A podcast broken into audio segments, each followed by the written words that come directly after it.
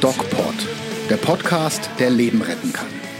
Mit Pablo Hagemeyer und Falk Stierkat. Hallo Freunde, hier ist der DocPod mit Doc Pablo. Und dem Doc Falk. Hallöchen. Hi, und ähm, wir fangen gleich an und gehen direkt rein ins Thema, nachdem wir unseren Sponsor, das Medic Center in Nürnberg, vorgestellt haben und uns bedankt haben. Äh, stellen wir unsere Diskussion über den letzten Podcast mal vor. Und da war ziemlich was los. Ja, es sind einige, einige Kommentare gekommen und ähm, ja, wichtig ist ja, wir sind ein medizinischer Podcast. Wir ähm, wollen auch zwar ein bisschen unterhalten, wollen aber auch wissenschaftlich sein und deswegen stellen wir uns den Kommentaren auch. Und ich würde direkt mal anfangen. Ähm, zu dem einen Kommentator, der geschrieben hat, er wäre selbst Internist und ähm, die Argumentation, insbesondere meine, ist ja völlig blöd und unwissenschaftlich und überhaupt und äh, man sollte Marihuana äh, schon legalisieren, weil es gibt ja ähm, noch ganz andere legale Drogen, wie zum Beispiel Alkohol, die viel gefährlicher sind und mit denen viel mehr Humbug getrieben werden kann. Und ein Argument, was zwar nicht im Kommentar stand, was aber ein anderer Kommentator geschrieben hat, mit dem der Staat deutlich mehr Geld einnimmt als mit Marihuana und am Ende ist es alles eine Geld- Frage. Mhm. Und ein anderer Kommentator hatte dazu geschrieben, ja, ähm, auf welche Studie bezieht ihr euch eigentlich? Und ähm, Pablo, mhm. da hast du mal nachgeforscht. Ja, genau. Er, er dachte, es ist eine Studie äh, aus äh, Vancouver oder so und hat ziemlich, mit ziemlich kleiner Fallzahl, aber die Studie, auf die wir uns beziehen, äh, die wurde in, äh, auf RTL geteilt und die habe ich dann mal ein bisschen verfolgt an die Originalquelle. Und das ist eine aus Montreal und die hat sich mit 3000 Schülern beschäftigt. Und das ist eigentlich schon eine ganz interessante Studie, weil die jetzt auch wirklich äh, im Zuge auch der Legalisierung in Kanada natürlich da jetzt ein bisschen ähm, ja, realitätsnäher die Werte erfasst. Und die haben also 13-jährige Schüler bis zum Abitur äh, vier Jahre lang beobachtet und gemessen und festgestellt, dass es doch was macht im Vergleich zu Alkohol. Es macht sie nämlich also dümmer. Hat, bitte? Es macht sie einfach dümmer. Um das mal, genau, also äh, um das mal nicht wissenschaftlich auszudrücken. Vier, ja, also es macht vier, vier Dinge. Äh, einmal die, die Merkfähigkeit ist verschlechtert. Die können sich also nicht mehr so schnell an alte Dinge erinnern und das Arbeitsgedächtnis ist auch schlechter. Die Wahrnehmung ist verändert. Die Enthemmung ist stärker, das heißt, die sind halt ein bisschen impulsiver, äh, was man ja nicht gedacht hätte. Und äh, dann ist es auch noch die, äh, ja, die logische Denkweise ist auch ein bisschen verlangsamt. Also das ist ganz interessant. Ähm, auch jetzt, nachdem sie es vielleicht äh, schon länger nicht mehr getan haben. Also da sind die spezifischen Zahlen, habe ich jetzt nicht drauf. Da müsste man tatsächlich die Studie sich kommen lassen. Das kostet 45 Euro. Darauf habe ich nicht, das habe ich jetzt nicht investiert. Aber die Daten kann man soweit schon sehen. Man muss halt sagen, die ja. Langzeitwirkungen sind das, was ähm, mir Sorgen macht. Und am Ende bleibt es natürlich eine eigene Meinung. Ähm, meine Meinung, die Meinung des, des Zuhörers. Und äh, ja, äh, das, da sollte jeder seine Meinung haben dürfen. Ich denke halt, wir sollten nicht mit der Gesundheit, insbesondere der Jugend spielen. Und klar ist Alkohol eine Droge, die deutlich gefährlicher ist. Und klar ist Cannabis ein äh, nicht synthetischer Stoff, äh, nämlich ein Stoff, der im Körper ähm, auch hergestellt wird, sprich ein endogenes, äh, ähm, äh, ja, ein, ein endogener Stoff. Und äh, jetzt kann man sagen, okay, ähm, ist was Natürliches, hat im Grunde kaum eine Toxizitätsgrenze nach oben. Also wir haben das mal recherchiert, das sind irgendwie drei Kilo, die man oral zu sich nehmen müsste, dass man tatsächlich mhm. daran stirbt. Das ist also unendlich viel. Und äh, es sind alles Argumente dafür. Nichtsdestotrotz ähm, bin ich der Meinung, dass man das nicht legalisieren sollte. Und ich finde den Kommentar gar nicht so schlecht. Der ist halt sehr kritisch gewesen, aber ich möchte nicht ich möchte es nicht so dargestellt haben, dass es eine medizinisch völlig legitime und wissenschaftlich unzweideutige ähm, Einstellung wäre, dass man Cannabis legalisieren müsste. Also ich denke, die meisten Ärzte sehen das doch noch sehr kritisch, ohne da jetzt Daten zu haben. Es gibt vielleicht den einen oder anderen Exoten, der das, der das unbedingt legalisieren möchte. Auch das lässt sich äh, wissenschaftlich in irgendeiner Weise begründen, aber ich denke doch, wir Ärzte sollten eher den Anspruch haben, Schaden von Menschen zu nehmen, als es legal zu machen, welchen zuzufügen. Also das ist aber meine persönliche Meinung, Pablo. Du magst das oder du siehst das wahrscheinlich auch anders. Ja, aber das ist ja auch in Ordnung. Also da habe ich auch kein Problem mit, dass, dass wir da unterschiedlicher Meinung sind. Ähm, ich glaube, wir sollten noch mal sagen, dass die Studienlage äh, tatsächlich auch noch nicht so weit ist, dass wir uns eindeutig festlegen können. Also ich kann mich auch total irren, wenn ich sage, lasst uns das legalisieren.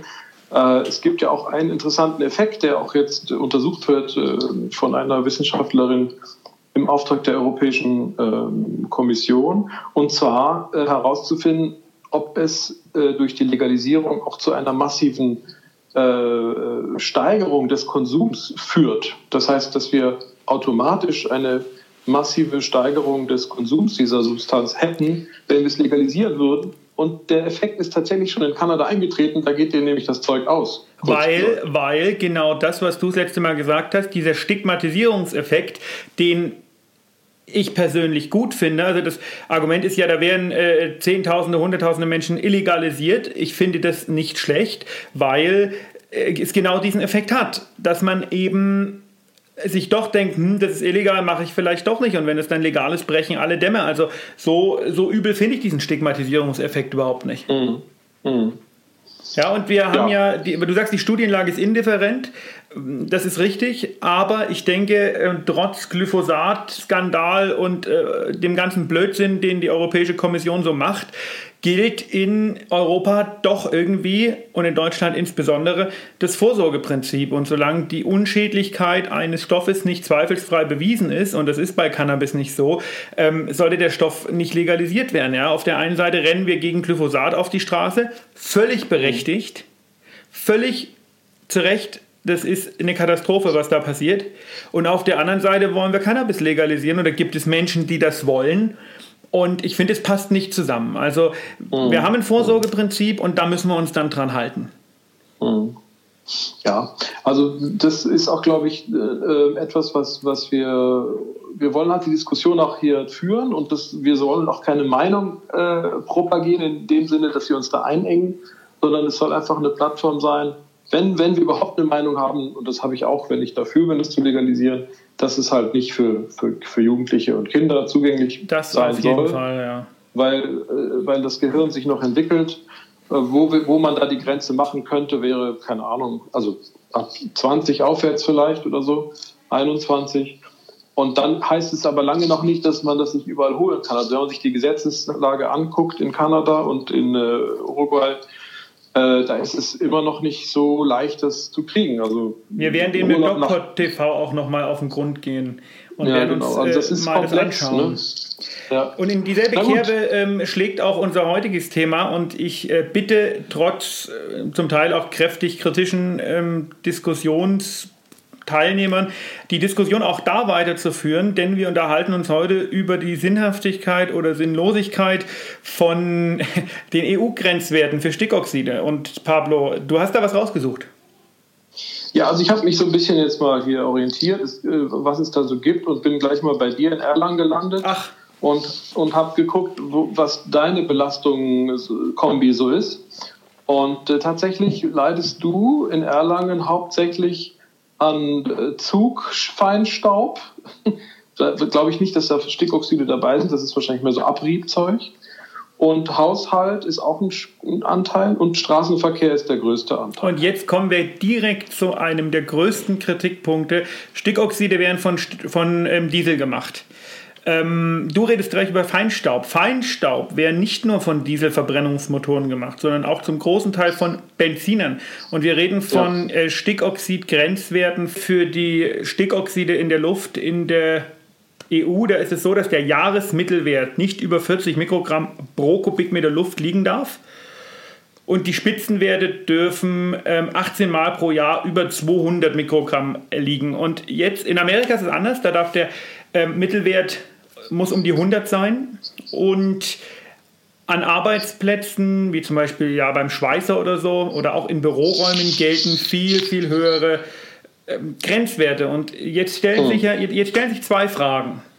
Die eine Frage ist, sind diese Grenzwerte medizinisch und wissenschaftlich gerechtfertigt? Und die zweite Frage ist, was für Konsequenzen hat es denn, wenn wir jetzt diesen einen Stickoxid-Grenzwert einhalten und dann eventuell andere Grenzwerte, wie zum Beispiel den Feinstaubgrenzwert, der bei 25 liegt, nicht mehr halten können, weil lauter Benziner durch die Gegend kurven? Halte ich für eine interessante Diskussion, die die Lungenärzte da aufgemacht haben. Und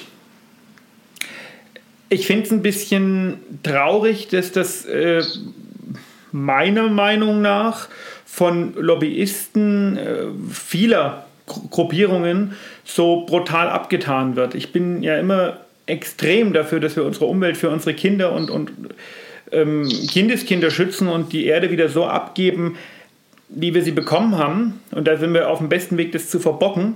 Aber ich glaube, oder ich weiß nicht, ob, der, ob das Festhalten an einem äh, ziemlich, ich sag mal, willkürlich gewählten politischen Wert da so viel Sinn hat. Was sagst du, Pablo?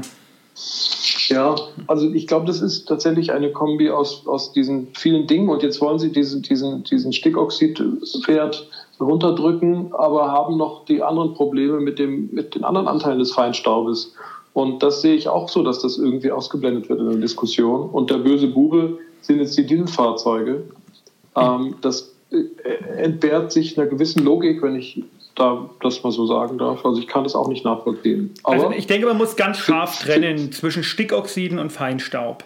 Ja, das ist mal aber was Punkt ist denn das eins. Gefährliche an dem Stickoxid im Und- Vergleich zu einem Feinstaub, der sich ja auch in der Lunge ablagert? Und genau Und darauf auch, würde ich gern äh, kommen. Genau. Denn- und der ja auch äh, Krebs äh, oder andere Lungen, chronische Lungenerkrankungen auslösen kann. Die Gefahr der Stickoxide ist eine theoretisch errechnete.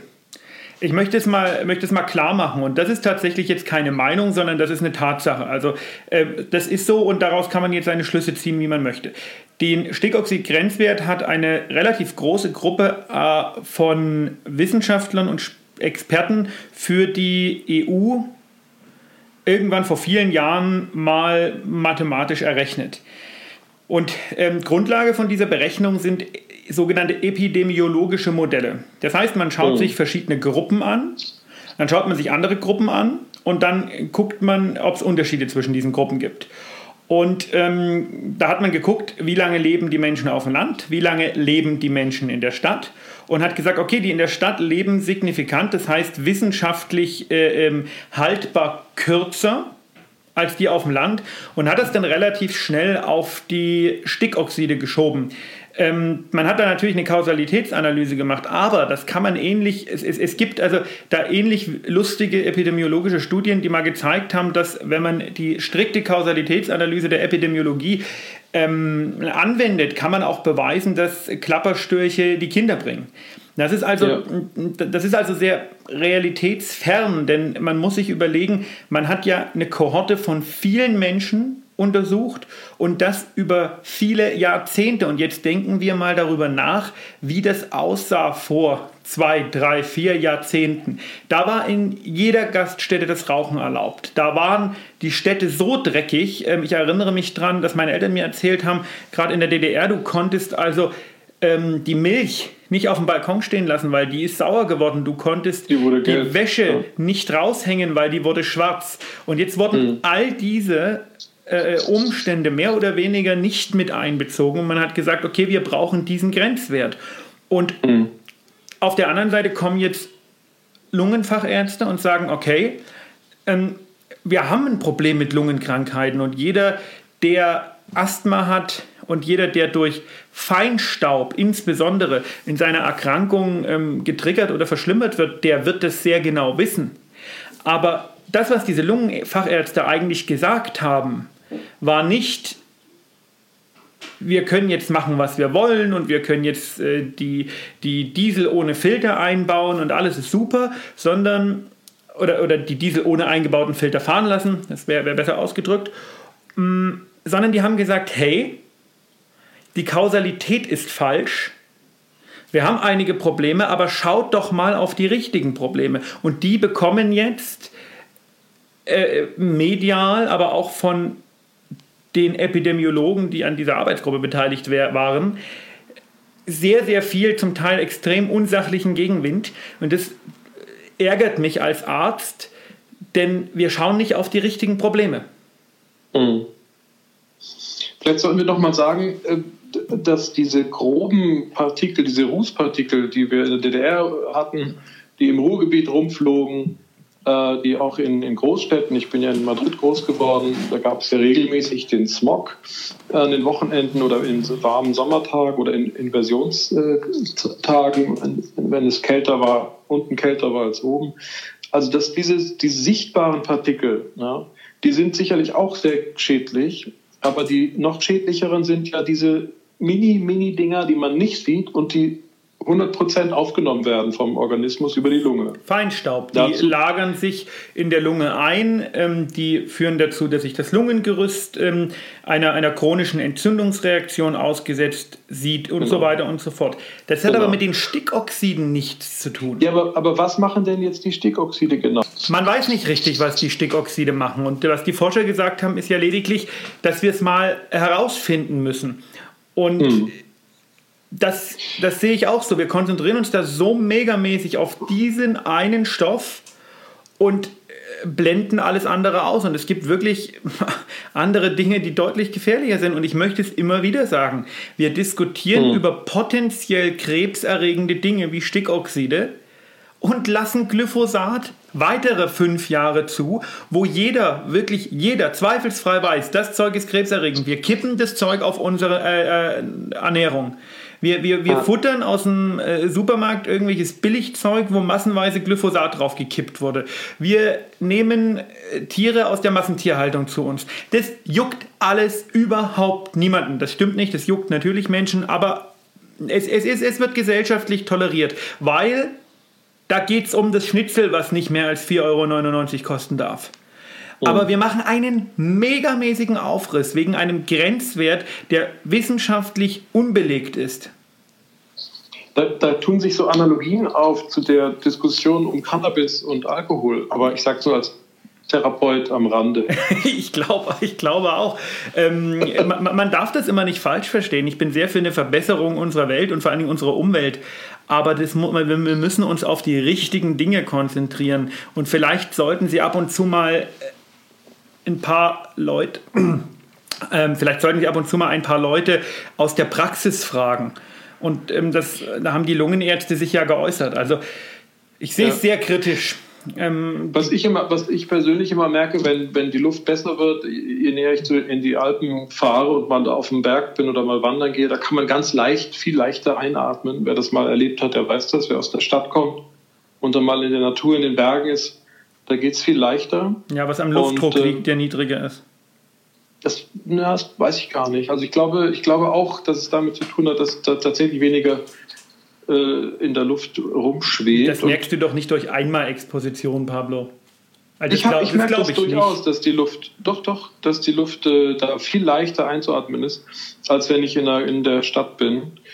Ähm, und das andere ist, ähm, ich habe jetzt gerade so eine Statistik hier vor mir, ganz interessant. Wir haben schon im Grunde genommen nur noch ein Drittel der Stickoxidbelastung im Stickstoffoxidbelastung in der Luft seit gemessen seit 1990. Ja. Das heißt, es ist schon alles runtergegangen. Ähm, und der einzige größere Block, äh, der größte Anteil ist tatsächlich der Verkehr in dieser Statistik.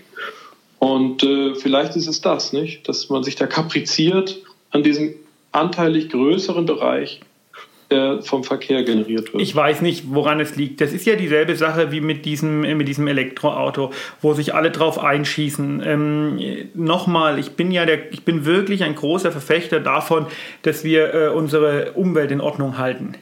Aber wir wollen jetzt, weil wir irgendwelche Grenzwerte in den Raum schmeißen, unbedingt vom Diesel weg. Als nächstes wird man auf den Feinstaub kommen, dann wollen wir unbedingt vom, äh, vom, vom Benziner weg und es bleibt nur das Elektroauto. Das Elektroauto macht aus unserer Umweltbilanz hier in Europa, das macht die super weil diese ganzen Platinen, die dafür gebraucht werden, in Afrika gewonnen werden und dafür muss enorm Energie aufgewandt werden. Und, in, und was Chile, glaubt ihr denn, woher diese Energie kommt. Die kommt nicht aus sauberen Solarzellen. Und wenn die Dinger hin sind, dann entstehen riesige Haufen an ähm, an, an, an Giftmüll. Der wird dann wieder nach Afrika zurück verschifft. Also wir haben da auch keine gesamtökologische Geschichte im Sinn, sondern es ist immer nur so eine, so eine so eine politische Geschichte, wo man sagt, wir mhm. hier in diesem in diesem Land oder in diesem Europa, wir müssen äh, und, und unsere Werte einhalten und was im Rest der Welt passiert, ist völlig egal. Und man ignoriert. Dagegen, ja, ja, schon. Aber da, also es gibt zwei, also ich finde es auch schwer erträglich, dass, dass sozusagen diese, diese seltenen äh, Erden da in Chile und Afrika so geschürt werden. Das sieht auch nicht so lecker aus. Was denkst du, wie viel Feinstaub entsteht durch die Ausbeutung und, seltener Erden? Und, und die zweite Sache ist aber, das ist jetzt quasi das Gegenargument, glaube ich, dieser der Fraktion Elektromobilität, dass über die Jahre und Jahrzehnte gemessen ein Elektroauto weniger Emissionen verursacht als ein herkömmliches. Ja, das stimmt halt nicht. Du musst 220.000 Kilometer mit einem Elektroauto fahren, bis die Bilanz der eines normalen Euro 6 Diesel gleicht. Und ähm, mhm. die Quelle äh, jetzt für diese Aussage ist ähm, ein befreundeter Professor, der ist Professor für Energietechnik, mit dem habe ich das besprochen. Der hat mir das erklärt und er hat mir äh, erklärt, dass also dass es eine ganz gefährliche Entwicklung ist, weil ähm, es auch in der Akkuforschung, und da kenne ich mich jetzt wirklich nicht so aus, deswegen reiße ich das nur an, in der Akkuforschung ähm, sind wir an einem Stand, wo wir das nie wirklich effektiv und umweltfreundlich hinbekommen werden. Es gibt wohl Alternativen, Brennstoffzelle etc.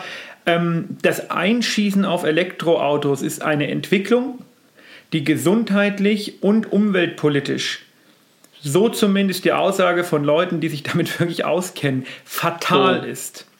Oh. Wirklich fatal. Wir sorgen damit dafür, dass die, Leu die armen Leute in den armen Ländern noch ärmer werden, noch kranker werden, nur damit wir hier Werte einhalten. Und das ist, glaube ich, mein Schlusswort für diesen Podcast. Es macht keinen Sinn, sich an irgendwelchen sinnlosen Werten festzuhalten, sondern wir müssen ein bisschen über den Tellerrand hinausschauen. Und ähm, wenn wir dazu einen Joint brauchen, legalisieren wir das Zeug doch. genau, dann ist es, dann tut es nicht so weh. Ich habe noch eine interessante ähm, Studie, die muss ich jetzt noch mal mhm. kurz aufmachen. Die ist mir heute geschickt worden, weil ich gesagt habe, was wir in dem Podcast machen. Und zwar, warte, jetzt gucke ich mal. Mhm. Übrigens kann man auf der Facebook-Seite vom DocPod die Studien sehen, die ich da geteilt habe, nur so zur Info. Das Wall Street Journal vom 30. Mhm. Januar 2019 bescheinigt, das ist keine Studie, das ist ein Artikel, Entschuldigung, bescheinigt, und ich zitiere das jetzt mal, Deutschland die weltweit dümmste Energiepolitik. Oh das ist, mhm. doch, ja. ist, doch, ist doch ein zweites passendes Schlusswort, oder? Es ist einfach eine Katastrophe. Ja, es ist schon merkwürdig, wenn, wenn woanders lustig weitergelebt wird und hier kümmert man sich um Grenzwerte. Um das ist schon blödsinnige Deutsch. Grenzwerte. Ja, das kann man sagen. Ja, Okay. Dein Schlusswort, Papa. Dann. Mein Schlusswort ist, ich versuche wenig äh, Feinstaub zu produzieren. Ich habe zwar einen Laserdrucker, aber ich mache danach immer die Fenster auf und lasse mal durchlüften. Ich rauche wenig. rauskommt. Das ist so geil. Ich dusche, ich dusche gerne und atme tief ein dabei. Ähm, und ich fahre Diesel. Das ist mein Schlusswort. Bleibt gesund. Und geht achtsam mit euch um. Mehr bei uns im Netz auf nordbayern.de.